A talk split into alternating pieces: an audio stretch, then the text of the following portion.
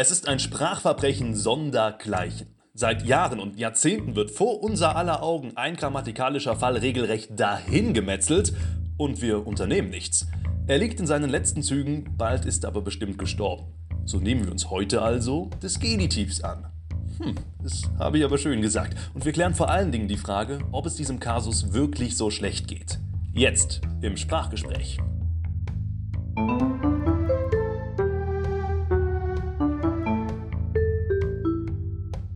Guten Tag, mein Name ist Klein. Heute zu Gast sind Tanja Ackermann und Christian Zimmer. Beide lehren und wirken sie an der Freien Universität in Berlin und beschäftigen sich unter anderem mit, ja logisch, dem Genitiv, unserem Sorgenkind heute. Guten Tag. Hallo. Hallo. Die Krone des Baumes, die Blüte der Blume, das Grün des Grases. Ach ja, all das ist Genitiv.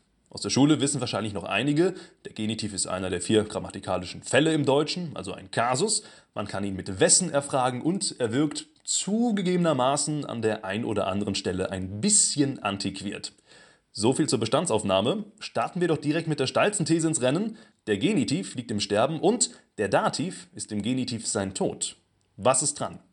Ja, ein bisschen was ist da schon dran, aber es lohnt sich, glaube ich, da einen genaueren Blick drauf zu werfen und verschiedene Genitivtypen voneinander zu unterscheiden. Wobei man dann sehen wird, dass in manchen Fällen der Genitiv ganz schön lebendig ist, während in anderen Genitivtypen äh, der Genitiv tatsächlich vom Aussterben bedroht ist äh, und kurz vorm Exitus steht. Dann schauen wir uns das doch mal genauer an. Welche Genitivarten stehen denn auf der roten Liste? Wenn wir mal verschiedene Genitivtypen anschauen, könnte man zum Beispiel mit verbalen Genitiven anfangen. Ähm, das wäre sowas wie ich bezichtige dich des Verrats. Da gibt es noch ein paar Fälle, wo sozusagen der Genitiv von einem Verb gefordert wird, eben bezichtigen, äh, wir gedenken der Opfer und so weiter. Das wären Beispiele, aber das waren auch schon fast alle Beispiele, die es noch gibt im Deutschen. Das heißt, das ist tatsächlich also eine Baustelle, wo der Genitiv relativ stark vom Aussterben bedroht ist.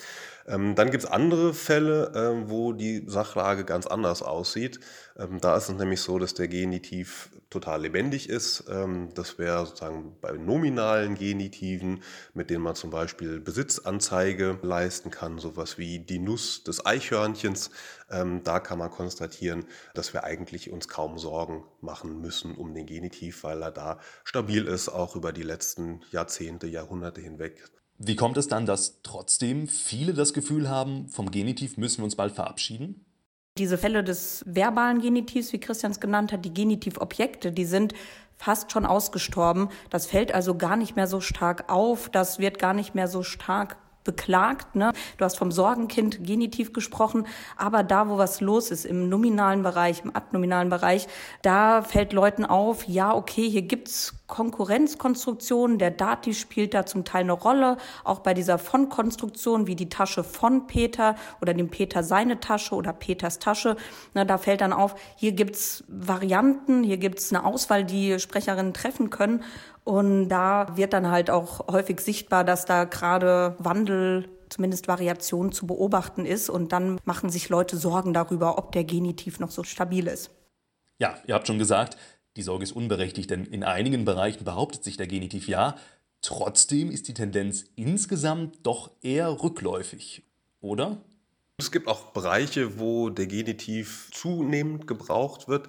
Da gibt es einige Präpositionen, die wurden früher ausschließlich mit Dativen gebraucht, also was wie entgegen, nahe, entsprechend. Das sind alles relativ junge Präpositionen, die ursprünglich mit einem Dativ gebraucht wurden, also äh, entgegen dem Vertrag, nahe dem Fluss, entsprechend dem Vertrag oder dem Vertrag entsprechend und so weiter.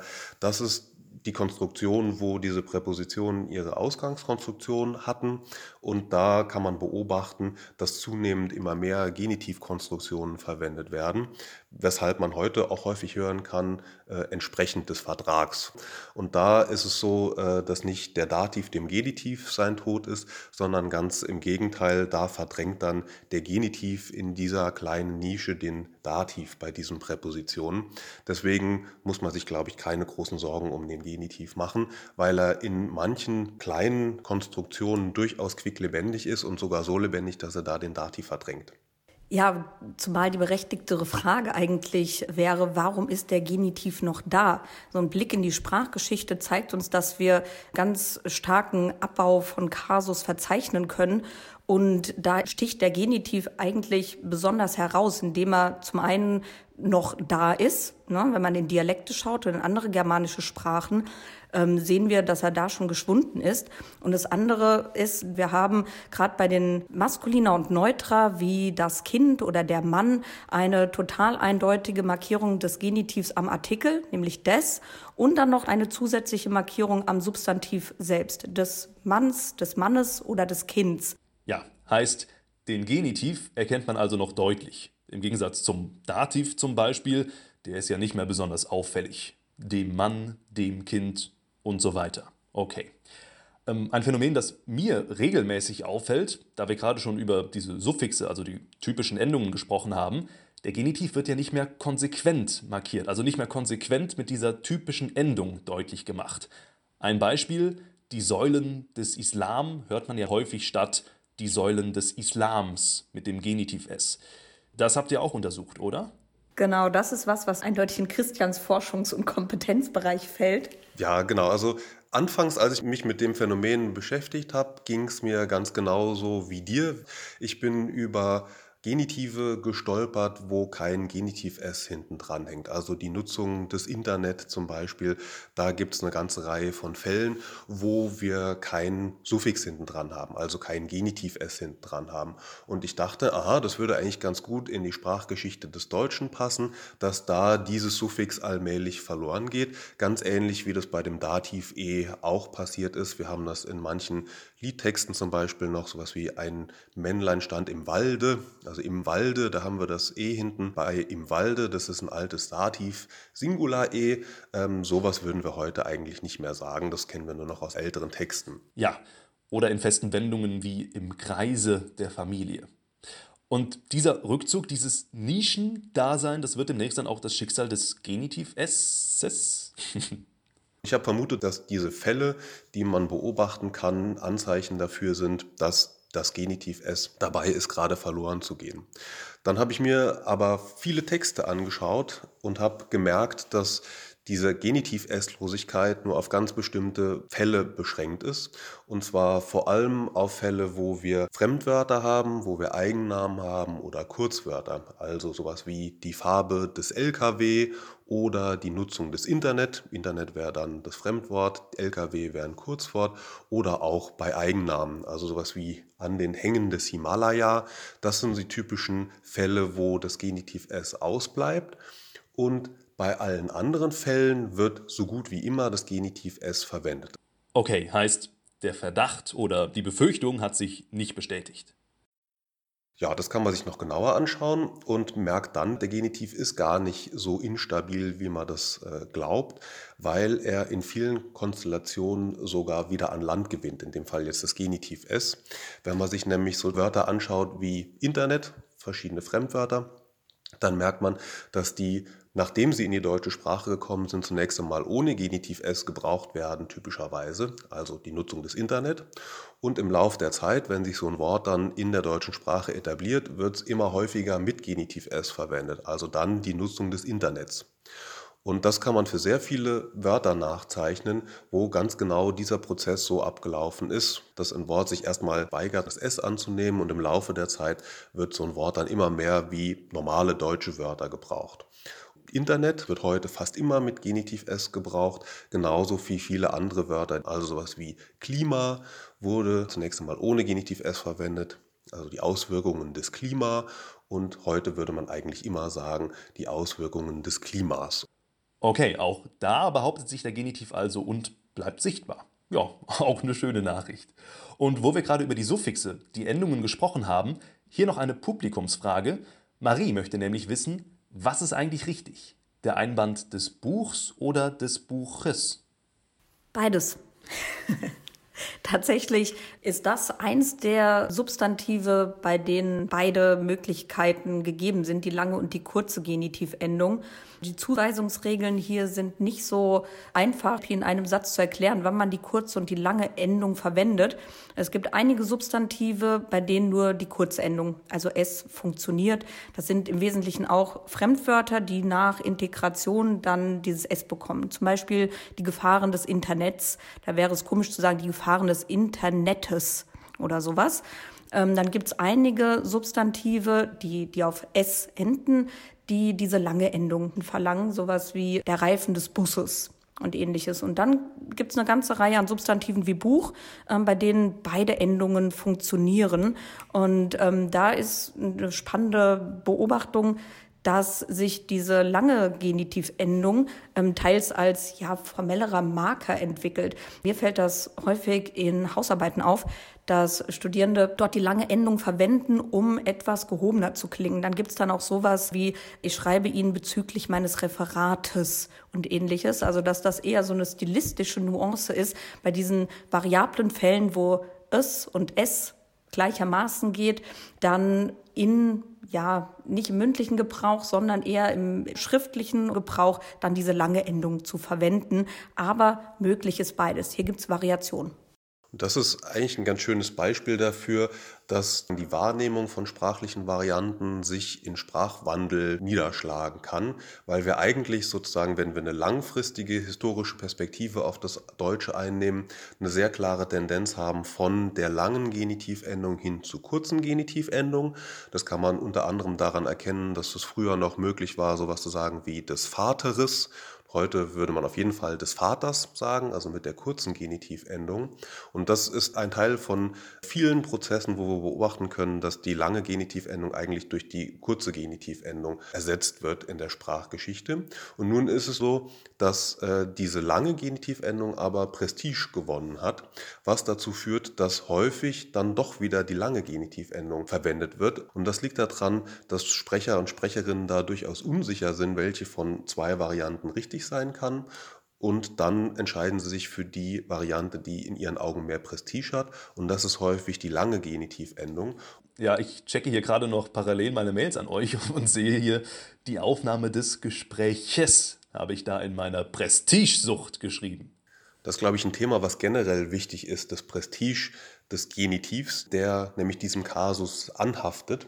Äh, und nicht nur im Deutschen anhaftet, sondern in manchen anderen Sprachen auch. Das kann man zum Beispiel im Luxemburgischen zum Teil beobachten oder im Niederländischen. Sprachen, die eigentlich fast keinen Genitiv mehr haben, wie fast alle anderen germanischen Sprachen auch. Da kann man beobachten, dass es so ein kleines Revival der Genitive gibt, eben weil diesen Genitiven Prestige zugesprochen wird, was dann dazu führt, dass natürlicherweise ablaufende Sprachwandelprozesse zum Teil verlangsamt werden, angehalten werden oder zum Teil sogar umgekehrt werden. Okay, das heißt, der Genitiv wird mehr und mehr zum Statussymbol, also zu einem Fall für Menschen, die was auf sich halten, die sich mit dem Genitiv intellektuell auszeichnen wollen und sich vom Rest, vom Pöbel abgrenzen wollen? Genau, funktional gesehen sind der Genitiv und seine Alternativen total äquivalent. Das heißt, wenn ich sage ein Glas guten Weines, dann bedeutet es genau das gleiche wie ein Glas guter Wein oder ein Glas guten Wein. Das ist auf der Bedeutungsebene jeweils identisch. Der einzige Unterschied besteht tatsächlich darin, sich zu positionieren äh, und eben die prestigehafte Variante zu verwenden oder die weniger prestigehafte Variante. Und dass eben dem Genitiv so viel Prestige beigemessen wird, ist, glaube ich, auch ein Grund dafür, dass der so stabil ist nach wie vor im Deutschen und sich teilweise auch ausbaut, wie bei den Präpositionen dank, entsprechend nahe. Tja, wer hätte das gedacht? Das hohe Ansehen hält den Genitiv offenbar am Leben. okay. Was jetzt natürlich auch noch spannend ist, und ich weiß, Wissenschaftler machen das sehr, sehr ungern. Aber wenn wir mal in die Glaskugel schauen müssten, vielleicht auf die nächsten 50, 100 Jahre, wo siehst du den Genitiv? Bleibt er am Leben? Ja, ich wage mal eine Prognose. Zumindest für die nächsten 100 Jahre traue ich mich das. Ähm, ich glaube, man muss erstmal unterscheiden zwischen der Formseite und der Funktionsseite. Okay, dann fangen wir doch mal mit der Funktion des Genitivs an. Da glaube ich, wird man beobachten können, dass in bestimmten Bereichen der Genitiv weiterhin stabil ist. Davon gehe ich fest aus, also im nominalen Bereich, sowas wie der Dienstwagen des Kanzlers. Ähm, da wird zumindest in formellen Texten der Genitivgebrauch nicht signifikant zurückgehen. Ich könnte mir gut vorstellen, dass da, wo der Genitiv schon relativ weit verschwunden ist, dass dieser Prozess noch weitergeht. Das heißt, so verbale Genitive, ich bezichtige dich des Verrats oder adjektivische Genitive, sowas wie eines Urteils fähig sein oder auch partitive Genitive, ein Glas guten Weines und so weiter. Da könnte ich mir sehr gut vorstellen, dass da der Sprachwandel weiter voranschreitet und diese Genitivtypen immer seltener werden. Äh, und dann gibt es aber auch noch den Bereich, wo wir, glaube ich, dann auch weiterhin einen Ausbau erleben werden bei den jungen Präpositionen. Da kann ich mir auch sehr gut vorstellen, eben weil der Genitiv so stark mit Prestige verknüpft ist, dass es da weiter eine Zunahme geben wird. Ja, du hast es schon gesagt, das wären also zum Beispiel entgegen des Vorschlags, entsprechend des Vertrages und so weiter. Okay. Und wie steht es um die Form des Genitivs? Auf der Formseite würde ich auch vermuten, dass das Genitiv S relativ stabil ist. Ähm, das kann man daran erkennen, dass Fremdwörter nach wie vor relativ schnell und stark integriert werden, sodass sie dann heute mit Genitivendung gebraucht werden, obwohl sie es noch vor 10, 20 Jahren nicht wurden, sowas wie die Nutzung des Internets. Ja, ich höre daraus, der Genitiv bleibt uns also auch in Zukunft aller Voraussicht nach erhalten. Okay, auch wenn er einige Einsatzgebiete wie die Besitzanzeige in der mündlichen Sprache vielleicht dann eher abtreten muss. Hinterlässt er da Lücken? Nee, zumal wir ja auch schon ganz schöne, in Anführungszeichen, Konkurrenten des Genitivs haben, mit denen wir uns ja genauso gut ausdrücken können. Wenn wir sagen, das Buch vom Martin statt Martins Buch oder dem Martin sein Buch, was auf der Inhaltsseite exakt dasselbe ausdrückt, ähm, zeigt ja schon an, dass wir uns weiterhin ausdrücken können und das sagen können, was wir möchten, auch ohne diesen einen Kasus. Es geht also nichts verloren, es wandelt sich nur. Auch wenn man sich dann an die neuen Formen vielleicht erstmal gewöhnen muss. Ja, und generell ist es häufig so, dass Personen beklagen, wenn Varianten außer Gebrauch geraten, mit denen sie selbstsprachlich sozialisiert wurden. Und das ist jetzt zum Teil beim Genitiv der Fall, dass der manchmal ersetzt wird, während man selbst vielleicht da noch ein Genitiv verwenden würde. Und das ruft immer negative Bewertungen hervor, orientiert sich aber eigentlich immer genau an dem Sprachstand, mit dem man selber aufgewachsen ist. Es gibt aber auch schon Beispiele für Genitivverwendungen, die einem heute schon ziemlich altertümlich vorkommen. Zum Beispiel ein Glas Weines. Ich habe gestern ein Glas Weines getrunken. Das funktioniert heute eigentlich nicht mehr. Noch vor gar nicht so langer Zeit war das aber eine Möglichkeit des Deutschen. Da wir aber heute nicht mehr damit aufgewachsen sind, mit dieser Konstruktion ein Glas Weines. Deshalb äh, beklagt heute eigentlich auch kaum jemand, dass es diese Konstruktion nicht mehr gibt. Das heißt also, häufig bejammert man eigentlich nur das, was man selber noch kennt ähm, und alles das, was schon ein bisschen weiter zurückliegt in der Sprachgeschichte, auch wenn es nur sozusagen vor 100 Jahren gebräuchlich war, da wird dann klaglos akzeptiert, ähm, dass es da eine neue Variante gibt, weil man es ja häufig auch gar nicht weiß, dass es da mal eine Genitiv-Variante gab, die man hätte verwenden können. So, wir nähern uns schon dem Ende für heute. Also, Fazit: Der Dativ ist nicht immer dem Genitiv sein Tod. Nimm das, Bastian Sick. Der Genitiv ist im Deutschen insgesamt noch recht lebendig und bleibt uns auch in den nächsten Jahrzehnten noch erhalten auch wenn sich seine Einsatzgebiete vielleicht ein bisschen verschieben.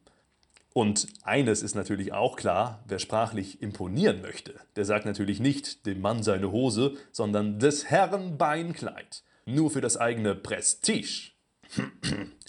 Aufgeklärt über den Genitiv haben Tanja Ackermann und Christian Zimmer aus Berlin. Ganz herzlichen Dank an euch beide für das nette Sprachgespräch.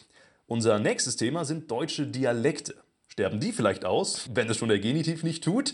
Das und mehr gibt es zu hören in unserer nächsten Ausgabe in zwei Wochen. Wollt ihr da draußen noch was Bestimmtes über das Thema Dialekte wissen?